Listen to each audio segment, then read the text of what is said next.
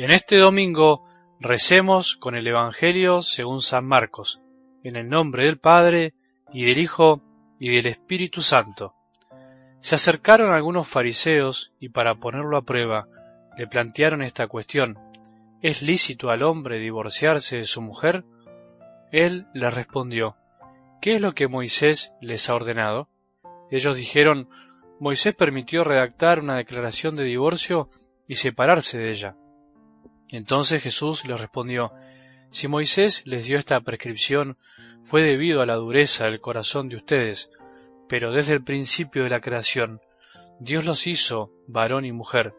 Por eso el hombre dejará a su padre y a su madre y los dos no serán sino una sola carne. De manera que ya no son dos, sino una sola carne. Que el hombre no separe lo que Dios ha unido. Cuando regresaron a la casa, los discípulos le volvieron a preguntar sobre esto. Él les dijo, el que se divorcia de su mujer y se casa con otra, comete adulterio contra aquella. Y si una mujer se divorcia de su marido y se casa con otro, también comete adulterio. Le trajeron entonces a unos niños para que los tocara, pero los discípulos los reprendieron. Al ver esto Jesús se enojó y les dijo, Dejen que los niños se acerquen a mí y no se lo impidan, porque el reino de Dios pertenece a los que son como ellos. Les aseguro que el que no recibe el reino de Dios como un niño, no entrará en él. Después los abrazó y los bendijo, imponiéndole las manos. Palabra del Señor.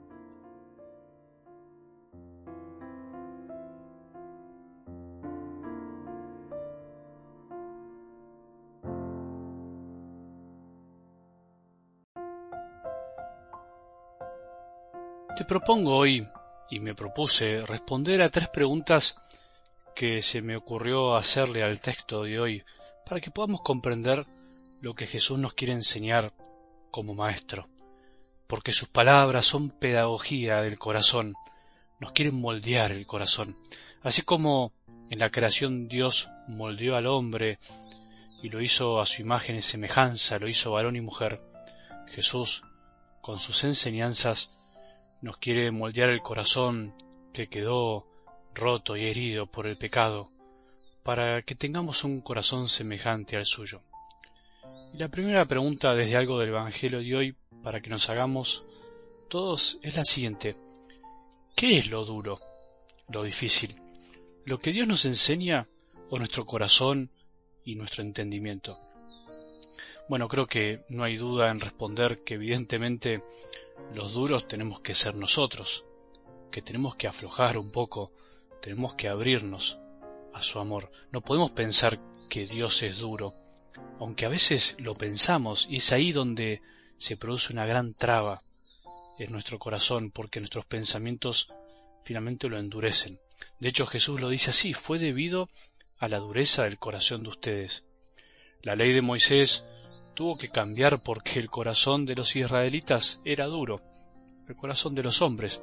Las leyes de los hombres cambian no porque las leyes sean obsoletas, sino porque nuestros sentimientos y pensamientos cambian, se endurecen y finalmente buscamos adecuar todo a nuestros deseos. Como se dice por ahí, echa la ley, echa la trampa. Las leyes de Dios fueron modificadas en realidad por el hombre, no porque Dios sea un poco loco y cambie de parecer, o se le vayan ocurriendo cosas distintas, sino porque nosotros somos los duros de corazón y nos cuesta entender la voluntad de Dios y llevarla a la práctica. Y sin querer le echamos la culpa a Dios y a veces a la iglesia que la representa de lo difícil que es el camino que Él nos propone.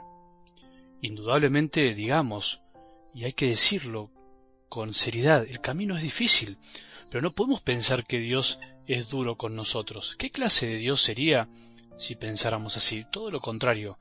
Lo que Jesús nos enseña hoy es vital. Lo que Él nos dice como enviado del Padre es para nuestro bien, para nuestra felicidad, para el bien de toda la humanidad.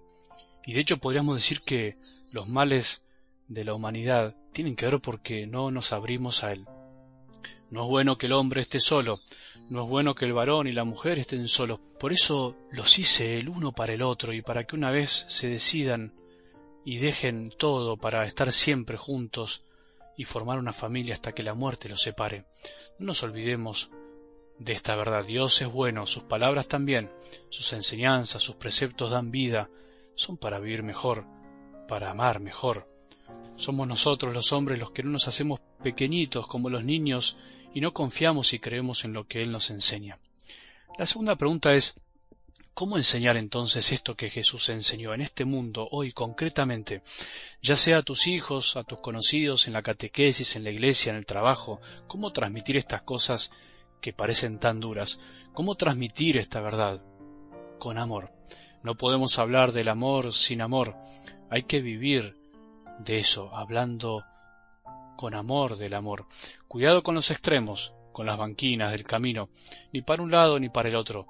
Uno de los extremos sería callar la verdad y no decir nada, o decir da lo mismo todo mientras vos lo sientas, hacelo si sos feliz, yo soy feliz, entonces hago y hace lo que quieras. Entonces, finalmente no hay norma, no hay parámetro, no hay ley, no hay verdad.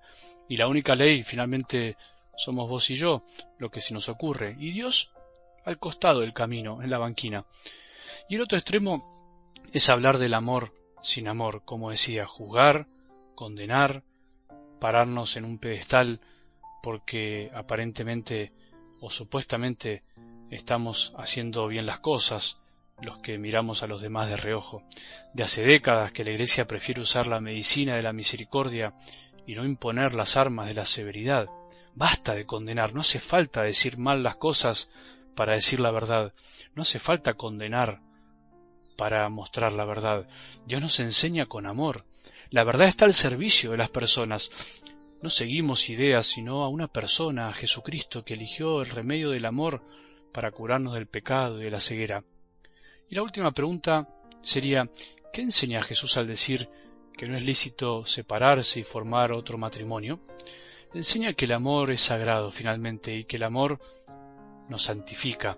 Enseña que el matrimonio cristiano es camino de felicidad, que Él vino a corregir lo que se había desviado por la dureza del corazón humano y que se sigue desviando hoy, y no solo a corregir, sino a hacer del matrimonio una realidad sagrada. Jesús se toma el amor en serio y por eso lo cuida y por eso el amor es necesario para todos y es lo que nos lleva finalmente a la felicidad, lo que todos deseamos. ¿Y cómo Jesús no se va a tomar en serio el amor? ¿Cómo nosotros no nos vamos a tomar en serio el amor? Tomárselo en serio significa cuidarlo, por eso Dios lo cuida y cuidarlo quiere decir que no puede ser descartable, no puede ser con fecha de vencimiento. Vos y yo necesitamos ser amados para siempre.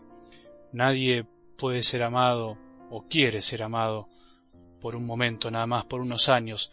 Nadie quiere unirse a alguien que ama y también al mismo tiempo es amado por el otro si no se toma en serio el amor por un tiempo. Por eso el matrimonio cristiano es de alguna manera una respuesta de Jesús a nuestra necesidad profunda de ser amados para siempre. Las dificultades, los fracasos o los matrimonios que no perduraron, eh, hay que acompañarlos. Por eso recemos por nuestras familias, recemos también por las familias que no pudieron vivir esta verdad. No están fuera de la iglesia, no están rechazadas, no están condenadas. Al contrario, la iglesia las ama, la iglesia los quiere acompañar, la iglesia también debe recibirlos en su corazón.